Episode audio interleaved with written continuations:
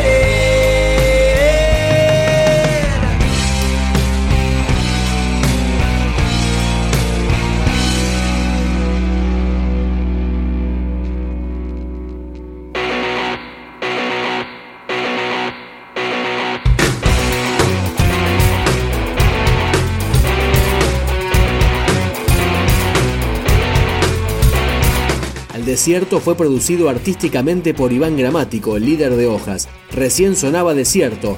Ahora escuchamos Pibe Retro. El retro pibe naufraga, se peina y raga. Los ochentas vuelven, las historias se empañan. Entre papeles, mugre y tintas. Rasca mangos